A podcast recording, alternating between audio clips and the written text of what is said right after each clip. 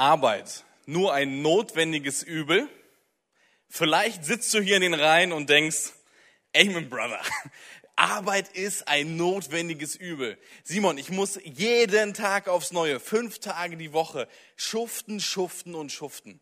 Arbeit, boah, das ist richtig nervig und das ist ein notwendiges Übel. Wenn du so denkst, bist du damit in einer ganz guten Tradition. Äh, denn schon in der Antike, im antiken Griechenland zum Beispiel, wurde Arbeit, vor allem körperliche Arbeit, oft als Fluch angesehen. Ähm, zum Beispiel Aristoteles hat gesagt, die Hauptbedingung oder, die, oder eine wichtige Bedingung für ein erstrebenswertes Leben ist die Muße. Eigentlich kommt es darauf an, dass wir diese ganze körperliche Arbeit, so gut es geht, irgendwie verringern, damit wir ganz viel Zeit für Muße haben. Also für eine Zeit, in der die körperliche Arbeit ruht und wir nachdenken können, wir in Freiheit das tun können, was auch immer wir wollen und wo wir uns von all diesen Arbeiten irgendwie, die was mit Körper zu tun haben, die was mit dem Körperlichen zu tun haben, davon uns irgendwie lösen können. In dem antiken Griechenland wurde ganz oft Arbeit als Fluch angesehen. Und auch wenn wir so in die Kirchengeschichte schauen, sehen wir, wie es unterschiedliche Mönchsbewegungen zum Beispiel gab. Nicht alle Mönchsbewegungen, sondern nur einzelne, die zum Beispiel das Ziel hatten, ein asketisches Leben zu führen. Also ein Leben, wo man ganz bewusst auf alles Materielle irgendwie verzichtet und es darum geht, dass man eigentlich nichts tut und nur irgendwie in die Beziehung mit Gott geht dadurch. Also so ein Ruhen in Gott, ohne dass man irgendwie arbeitet, ohne dass man irgendwie was schafft, ohne dass man irgendwie körperlich aktiv ist, sondern man versucht sich von all diesen Materiellen zu lösen. Und auch heute gibt es viele Menschen, die nach wie vor Arbeit als ein notwendiges Übel ansehen. Zum Beispiel arbeiten viele, um einfach nur Geld nach Hause zu bringen. Schlussendlich ist die Arbeit ein notwendiges Übel, damit am Ende der Kontostand irgendwie gefüllt ist. Manchmal vielleicht besser, manchmal vielleicht auch etwas schlechter. Oder man arbeitet die ganze Zeit nur darauf hin, um bloß irgendwann dieses Ziel zu erreichen, in die Rente zu kommen. Dort, wo man dann endlich nicht mehr arbeiten muss, wo, ich, wo man den ganzen Tag Zeit hat für all die unterschiedlichen Dinge, aber wo man eben nicht mehr arbeitet. Und wir wollen genau das in dieser Predigtreihe hinterfragen oder beziehungsweise fragen, was ist so eine biblisch-theologische Perspektive auf das Thema Arbeit? Ist Arbeit tatsächlich nur ein notwendiges Übel? Und deswegen ist das Thema der heutigen Predigt Gottes Ideen mit der Arbeit. Oder vielleicht noch genauer gesagt, Gottes ursprüngliche Ideen mit der Arbeit.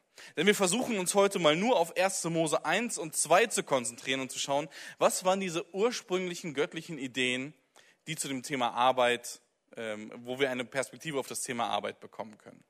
Und ich möchte noch eine Sache kurz voranstellen, nämlich wenn du eine, schon eine längere Phase der Erschöpfung hast in deiner Arbeit, dann bitte such dir professionelle Hilfe, aber nimm nicht diese Predigt als eine Rechtfertigung, um sich noch mehr mit Druck zu belasten, sondern da sind halt eben andere Wege gefordert. Aber wir versuchen heute mal tatsächlich einen positiven und spannenden Zugang zum Thema Arbeit zu finden in dieser Predigt und dann auch in weiteren Predigten, die es dann, wo es dann um Probleme mit der Arbeit auch geht, um das Evangelium und Arbeit und das Verhältnis von Arbeit und Ruhe. Wenn wir also mit eintauchen, dann sehen wir mindestens vier Ideen in 1. Mose 1 und 2. Wahrscheinlich noch viel mehr, aber wir konzentrieren uns mal auf diese vier Ideen. Und die erste Idee ist, Arbeit ist etwas grundsätzlich Gutes. Arbeit wird in biblischen Texten und besonders in den ersten zwei Schöpfungserzählungen ein positives Ja gegeben. Und zwar erstmal auch nur ein Ja. Noch kein Nein, sondern es wird nicht als notwendiges Übel angesehen, sondern es ist etwas ganz Gutes und was grundsätzlich Gutes. Was ist der erste Satz in der Bibel? Am Anfang schuf Gott Himmel und Erde. Was passiert hier auf der, auf der, auf der allerersten Seite mit dem allerersten Satz? Gott erschafft etwas. Gott arbeitet. Schlussendlich finden wir hier nichts anderes und dann in den weiteren Versen lesen wir nur noch davon, wie Gott symbolisch gesprochen seine Ärmel hochkrempelt und anfängt etwas zu schaffen, etwas zu machen. Er arbeitet. Und dann sehen wir, dass er in den ersten drei Tagen erstmal Lebensräume schafft. Er schafft Räume, in denen Leben gedeihen kann. Und deswegen wird in die Finsternis Licht gebracht. Deswegen wird aus der Urflut, wird die Urflut nach oben und nach unten getrennt, damit so ein Vakuum entsteht. Deswegen äh, wird trockenes Land geschaffen und werden Pflanzen geschaffen, die eben für ein notwendiges Leben äh, erforderlich sind. Und dann in den nächsten drei Tagen fängt Gott an, jetzt auf einmal diese Räume mit Leben zu füllen. Er füllt sie mit Gestirnen am Himmel. Er füllt sie mit Tieren, die im Wasser leben, die auf der Erde leben, die im Himmel fliegen. Und er füllt sie eben auch mit Menschen. Gott tut nichts anderes in 1. Mose 1 als zu arbeiten. Er schafft und arbeitet und arbeitet. Und dann natürlich am siebten Tag auch die Ruhe. Aber erstmal arbeitet er. Und Gott ist nicht nur jemand, der etwas erschaffen hat, sondern er ist auch jemand, der etwas erhält. Denn wir lesen dann in 1. Mose 2 und in weiteren Texten, wie Gott jetzt schlussendlich die Schöpfung am Leben erhält. Zum Beispiel im Psalm 104 heißt es, dass äh, wird unterschiedliche Phänomene beschrieben, dass Gott derjenige ist, der zum Beispiel die Flüsse immer noch fließen lässt. Er ist derjenige, der die Sonne immer noch aufgehen lässt und wieder untergehen lässt. Er ist derjenige, der all diese unterschiedlichen Dinge, die in der Schöpfung passieren, die in unserem Ökosystem passieren, er ist derjenige, der das alles erhält. Also Gott ist Schöpfer und auch Erhalter dieser Schöpfung, dieses Kosmoses. Und sehr schön, gerade Gott als Weltenschöpfer, er illustriert zum Beispiel folgende Darstellung, äh, die jetzt auf der Leinwand zu sehen ist. Gott wird hier als Weltenschöpfer und mit einem bestimmten Beruf äh, verknüpft. Diese Darstellung ist aus dem 13. Jahrhundert in einer Bibel, äh, die im Gotischen geschrieben ist und dort, vor allem damals, wo auch noch viele Analphabeten waren, hat man natürlich versucht, auch mit vielen Bildern zu arbeiten in der Bibel. Und so schlägt jemand sofort die erste Seite der Bibel auf und findet diese Darstellung von Gott. Und hier wird Gott eben genau mit bestimmten Berufen verknüpft, nämlich mit dem eines Architekten oder vielleicht auch mit dem eines Baumeisters. Denn Gott ist hier ja so ganz leicht gebeugt dargestellt und wie er diese Erdscheibe vor sich hin äh, rollt und gleichzeitig mit einem Zirkel diese Welt so ausspannt, dass er sie schöpft, äh, äh dass er sie schafft und, und, und, und vielleicht auch am Leben erhält. Und das Spannende ist eben, dass hier Gott mit dem Architekten gleichgestellt wird. Und auch wenn wir in weiteren biblischen Texten so schauen, dann sehen wir, dass Gott immer bestimmt mit bestimmten Berufen verknüpft wird, mit bestimmten Arbeiten. Gott ist Hirte. Gott ist König. Gott ist Richter. Gott ist Töpfer. Gott ist Bauer. Gott ist Gärtner. Mit all diesen unterschiedlichen Berufen und mit noch viel mehr Berufen wird Gott in eine Verbindung gebracht. Und das ist super spannend, weil gerade wenn man das vergleicht mit den umliegenden Kulturen, mit denen 1. Mose 1 im Gespräch ist, dann sehen wir, dass zum Beispiel in Schöpfungserzählungen in Babylon oder auch in Ägypten, in Mesopotamien, auch so im Allgemeinen, dass dort die Götter Arbeit immer als etwas Negatives angesehen haben. Und diese nervige, lästige Arbeit irgendwie abgewälzt haben auf die Menschen. Und deswegen wurde Arbeit oft als Fluch und als notwendiges Übel angesehen. Aber das, was Gott eben macht, ist, dass er zeigt, nein, Arbeit ist kein notwendiges Übel. Arbeit ist etwas durchweg Gutes. Ich krempel selbst die Ärmel hoch und arbeite und zeige dadurch den Menschen, Arbeit ist etwas Gutes. Gott adelt die Arbeit. Und dadurch ist der Ursprung der Arbeit eigentlich in Gott zu finden. Und was gibt es für einen höheren Wert, als den Ursprung in Gott tatsächlich zu sehen? Also Arbeit ist etwas grundsätzlich Gutes und in erster Linie kein notwendiges Übel. Es gibt aber noch weitere Ideen, die wir in 1. Mose 1 und 2 finden. Und die zweite Idee ist, Arbeit ist Teil unserer DNA. Arbeit ist Teil unserer menschlichen DNA. Achtet einmal bei folgendem Bibeltext gleich darauf, womit der Mensch sofort in Verbindung gebracht wird, nachdem er erschaffen wird. Wir lesen 1. Mose 1, 27a und dann Vers 28. Gott schuf den Menschen nach seinem Bild und Gott segnete die Menschen und sprach zu ihnen, seid fruchtbar und vermehrt euch, bevölkert die Erde und unterwerft sie euch, herrscht über alle Tiere. Was passiert hier in 1. Mose 1, 27a und 28? Menschsein wird sofort in Verbindung gebracht mit Tätigkeiten, mit Arbeiten, nämlich fruchtbar zu sein, vermehren, bevölkern, unterwerfen, herrschen. Und nicht nur in 1. Mose 1, auch in 1. Mose 2. Denn wir lesen direkt in 1. Mose 2, in, äh, in, in, ab Vers 15, dass Gott den Menschen in einen Garten stellt und sofort danach heißt es, Bebaut diesen Garten und bewahrt ihn. Auch hier, Mensch und Arbeit wird sofort in eine Verbindung gebracht, und zwar in eine unglaublich enge Verbindung. Das heißt, Arbeit ist Teil unserer menschlichen DNA. Ich selbst habe es am eigenen Leib erlebt, als ich zum Beispiel 2014 in einem äh, Altenpflegeheim äh, während meinem Abitur immer jedes zweite Wochenende ausgeholfen habe. Und dort in diesem Altenpflegeheim habe ich eben auch Zeit gehabt, eben die Seniorinnen und Senioren irgendwie zu beobachten, neben meinen gewöhnlichen Tätigkeiten, die ich dort so hatte. Und spannend fand ich, dass diejenigen, die körperlich noch aktiv waren oder die, wo der Körper noch mitgemacht hat, dass diese Senioren sich ganz oft eben Arbeit gesucht haben. Arbeit im Sinne von, dass man von der einen Stationsende zum anderen Stationsende irgendwie einen Spaziergang macht und irgendwie sagt, okay, ich muss irgendwie was abarbeiten, ich muss was abhaken, ich muss was geschafft haben. Und deswegen geht man dann halt diese fünf bis zehn oder wie viel auch immer Gänge immer wieder hin und her, um irgendwie einer Tätigkeit nachzugehen. Oder manche haben Zeitungen gesammelt, andere haben Briefmarken gesammelt, äh, nochmal andere haben nochmal irgendwie was ganz anderes gemacht.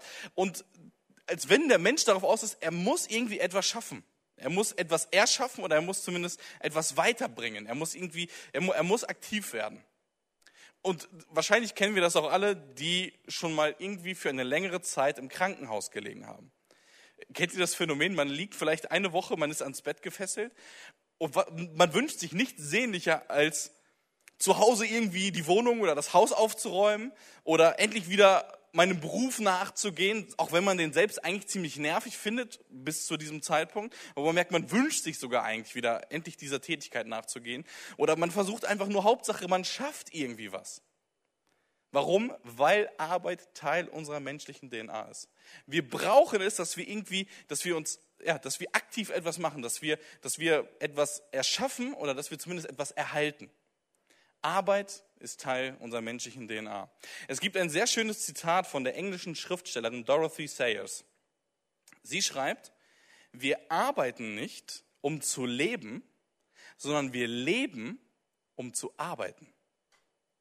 Wir arbeiten nicht, um zu leben, sondern wir leben, um zu arbeiten. Das heißt, oft passiert es bei uns eher, dass wir in der Woche auf das Wochenende hinarbeiten Dorothy Sayers sagt, nee, eigentlich müssten wir vom Wochenende in die Woche blicken. Eigentlich müssten wir am Wochenende uns schon wieder freuen, dass wir eben arbeiten können. Weil Arbeit Teil unserer menschlichen DNA ist. Es gibt aber noch eine dritte Idee, eine dritte ursprüngliche Idee, und die heißt, Arbeitsbereiche werden nicht gegeneinander ausgespielt in 1. Mose 1 und 2. Und das finde ich ein ganz spannendes Phänomen. Ähm, ich habe einmal die Texte für mich durchgelesen oder mehrmals auch für mich durchgelesen und versucht mal herauszustellen und herauszuarbeiten, was für Arbeiten werden da eigentlich den Menschen aufgebürdet? Oder nicht aufgebürdet, das klingt schon fast negativ. Welche Aufgaben bekommen sie?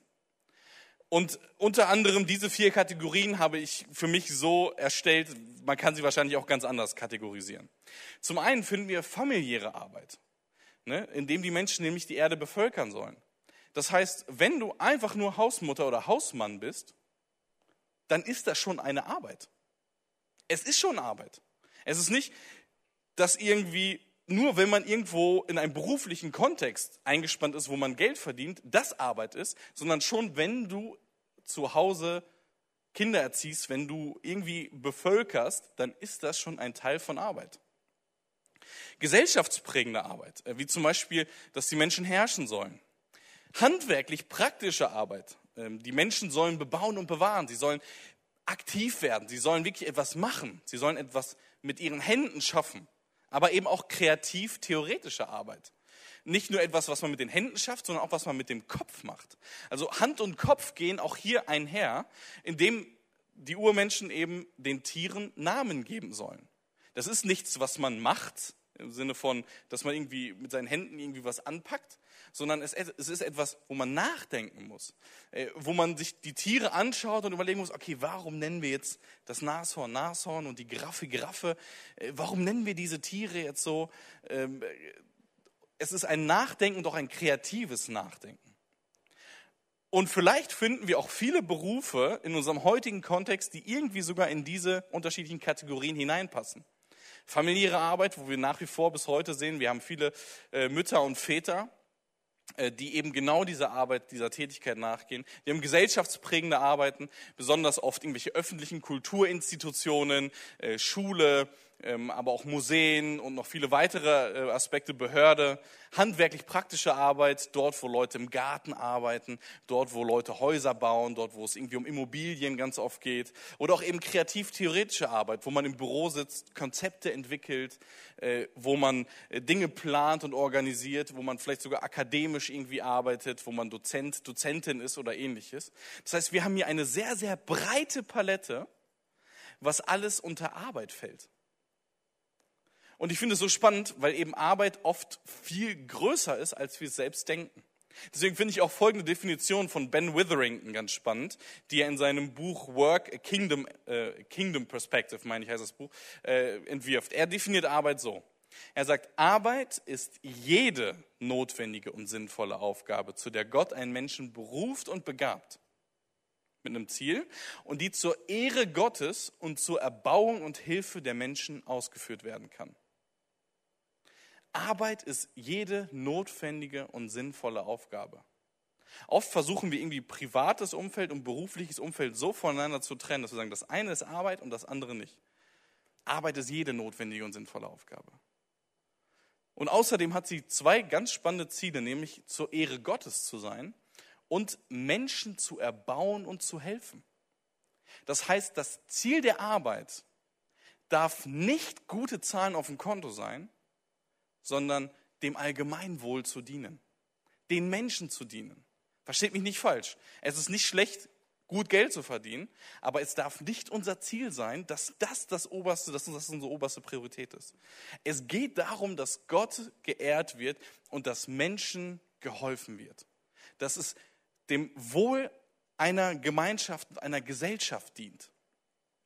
Und wisst ihr, was ich hier so spannend finde? Bei Witherington hier in der Definition, aber auch in 1. Mose 1 und 2, diese unterschiedlichen Arbeitsbereiche werden nicht gegeneinander ausgespielt. Es heißt eben nicht, dass der eine Job besser ist als der andere oder dass der eine Job schlechter ist als der andere. Denn ich habe den Eindruck, dass das oft in unserem Alltag passiert, dass wir unterschiedliche Arbeitsbereiche irgendwie gegeneinander ausspielen. Dass wir versuchen, das eine schlechter zu reden als das andere.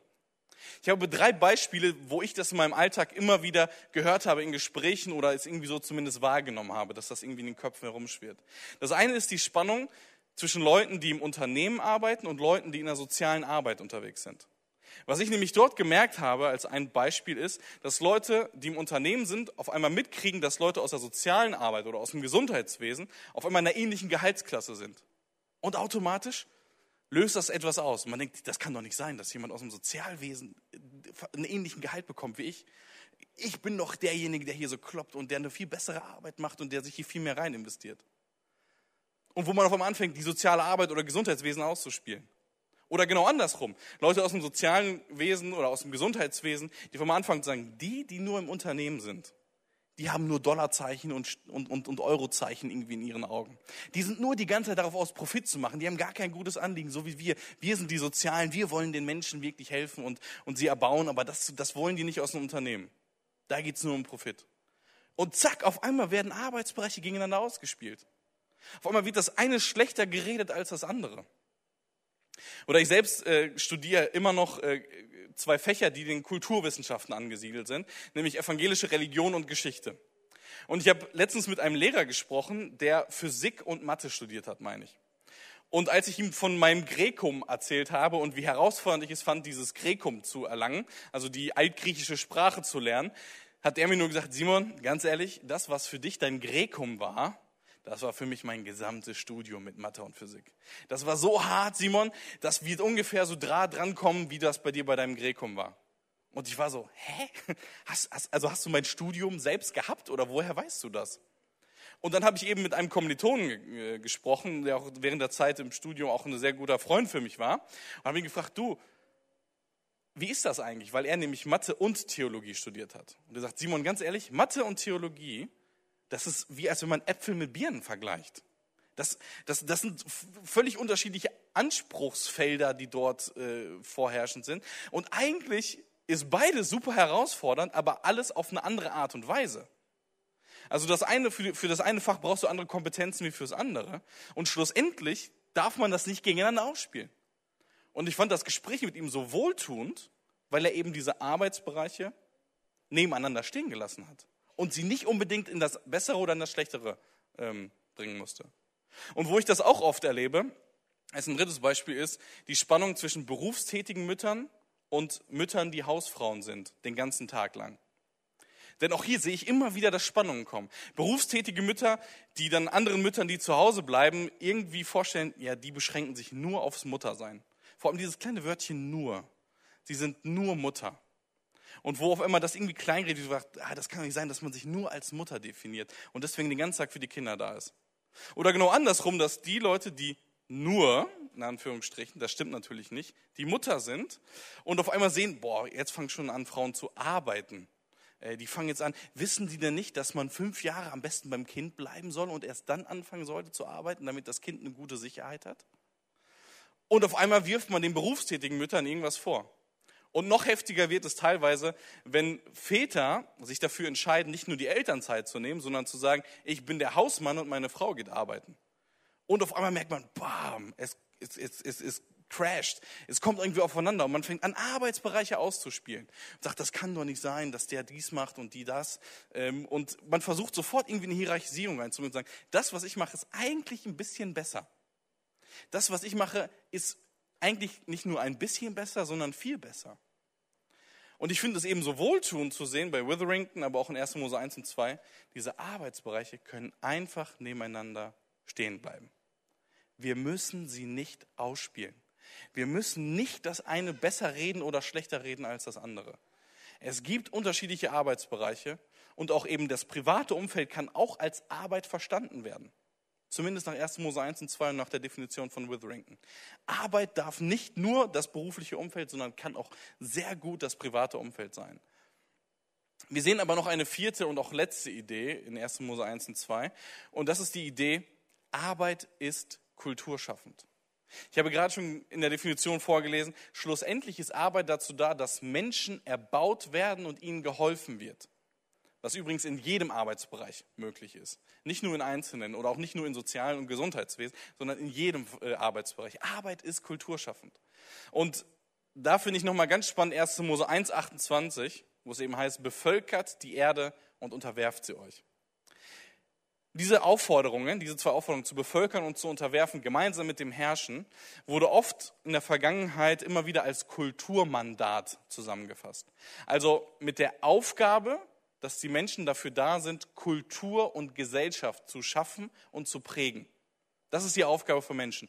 Kultur und Gesellschaft zu prägen, also sprich dem Gemeinwohl zu dienen, es voranzubringen, äh, die Stadt voranzubringen, die Community voranzubringen, wo man unterwegs ist und so weiter, je nachdem, in welchen Kategorien man gerade so unterwegs ist.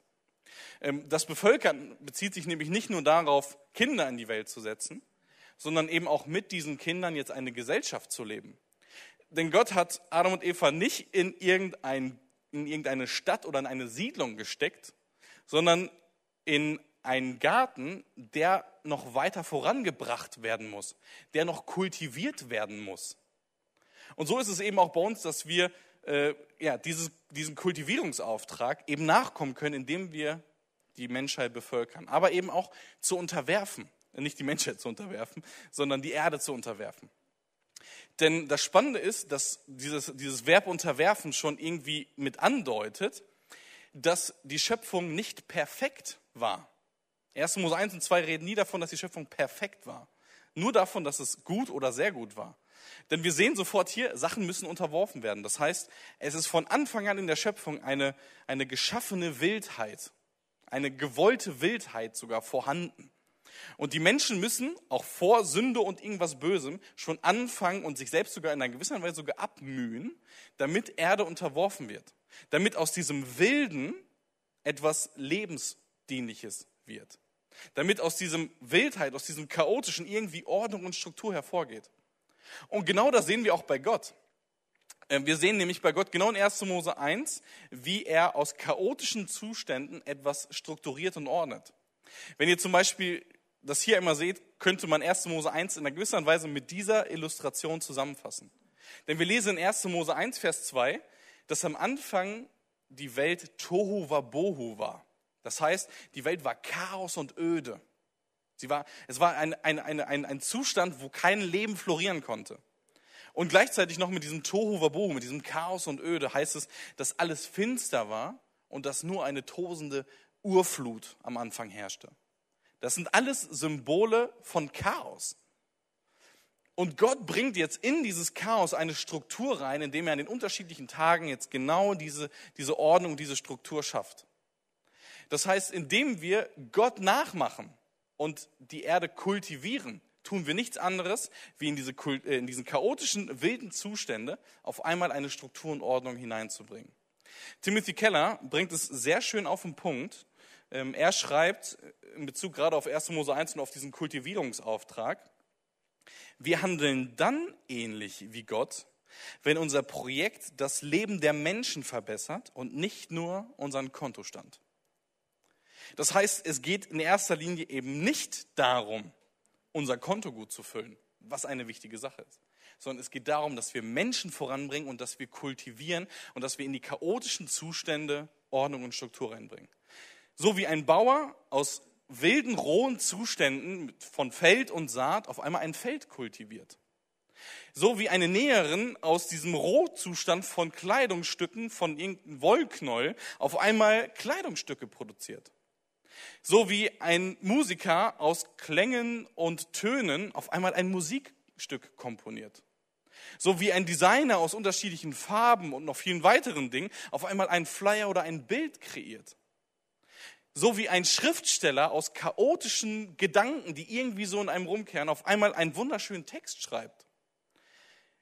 So geht es darum, dass unsere Arbeit in diese chaotischen Zustände eine Struktur und Ordnung hineinbringt, damit das Gemeinwohl gefördert wird, damit es eine Gesellschaft voranbringt, damit es ein Stadtbild positiv prägt und damit eben Arbeit eine positive Kultur in unserer Gesellschaft schafft.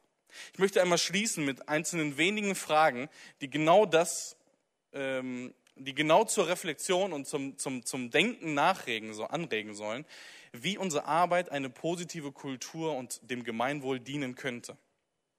Die erste Frage ist, welche Werte und Prinzipien prägen mich und mein Umfeld? Mit welchen Prinzipien und Werten arbeite ich selbst auf der Arbeit? Geht es mir nur darum, eben meinen Kontostand aufzufüllen, geht es nur darum, irgendwie bloß alles abzuarbeiten, damit ich ganz viel freie Zeit habe, damit ich im Homeoffice noch die und die und die Hausaufgaben oder Aufgaben noch erledigen kann. Geht es darum, dass ich irgendwie immer nur so hoch springe, wie ein gutes Pferd springen muss? Welche Werte und Prinzipien prägen mich und mein Umfeld? Zweitens, wie beeinflusst meine Arbeit die Menschen um mich herum? Merke ich, dass diese Arbeit etwas Lebensförderliches in sich trägt? Merke ich, dass auf einmal Menschen aufgehen, dass sie, dass sie auf, ja, dass sie aufblühen in ihrer Persönlichkeit, dass das, man merkt, es tut ihnen gut, es tut der Familie gut, es tut diesen unterschiedlichen Situationen gut. Oder beeinflusst die Arbeit die Menschen so, dass sie sogar vielleicht ihre Kunden, vielleicht auch ein selbst in irgendeine gewisse Abhängigkeit bringt, in eine Sucht hineinführt äh, oder unterschiedliche andere Dinge. Wie trägt meine Arbeit zur Nachhaltigkeit bei? Ähm, hat man die Perspektive, langfristig zu denken? Oder lebt man nur mit dieser Gier im Hier und Jetzt. Denn schlussendlich ist es auch eben eine wichtige Aufgabe, dass wir unseren nächsten Generationen auch eine Welt hinterlassen, die gut ist und die nicht vollkommen zerstört ist. Und eben auch die Frage, wie prägt mein Unternehmen das Stadtbild? Ähm, wo prägt mein Unternehmen überhaupt das Stadtbild? Prägt es überhaupt das Stadtbild mit? Ähm, wie können wir hier einen positiven Einfluss ausüben, der das Gemeinwohl und die Erbauung der Menschen im Fokus hat? Wenn wir also die Ausgangsfrage nochmal zurückgehen, ist Arbeit ein notwendiges Übel, so können wir ganz bewusst und in aller Klarheit sagen, nein. Arbeit ist kein notwendiges Übel. Äh, Arbeit ist etwas grundsätzlich Gutes, weil Gott selbst arbeitet und der, die, der Ursprung der Arbeit in Gott selbst zu finden ist. Wir sehen, dass Arbeit Teil unserer menschlichen DNA ist und wir genau dazu geschaffen wurden, dass wir eben auch arbeiten dass wir etwas voranbringen, dass wir die Schöpfung weiter voranbringen, dass wir Dinge kultivieren. Und wir sehen eben auch, dass wir unterschiedliche Arbeitsbereiche einfach stehen lassen können. Wir müssen sie nicht gegeneinander ausspielen. Und wir müssen nicht unbedingt die eigene Arbeit oder von anderen irgendwie als besser oder schlechter ansehen ähm, und können es genauso wertschätzen, wenn Leute nur privat arbeiten oder auch eben im beruflichen Kontext arbeiten. Und das in einer, in einer Balance und Ausgewogenheit, wo eben im Fokus steht, dass das Gemeinwohl vorangebracht wird und dass Gott dadurch geehrt wird. Amen.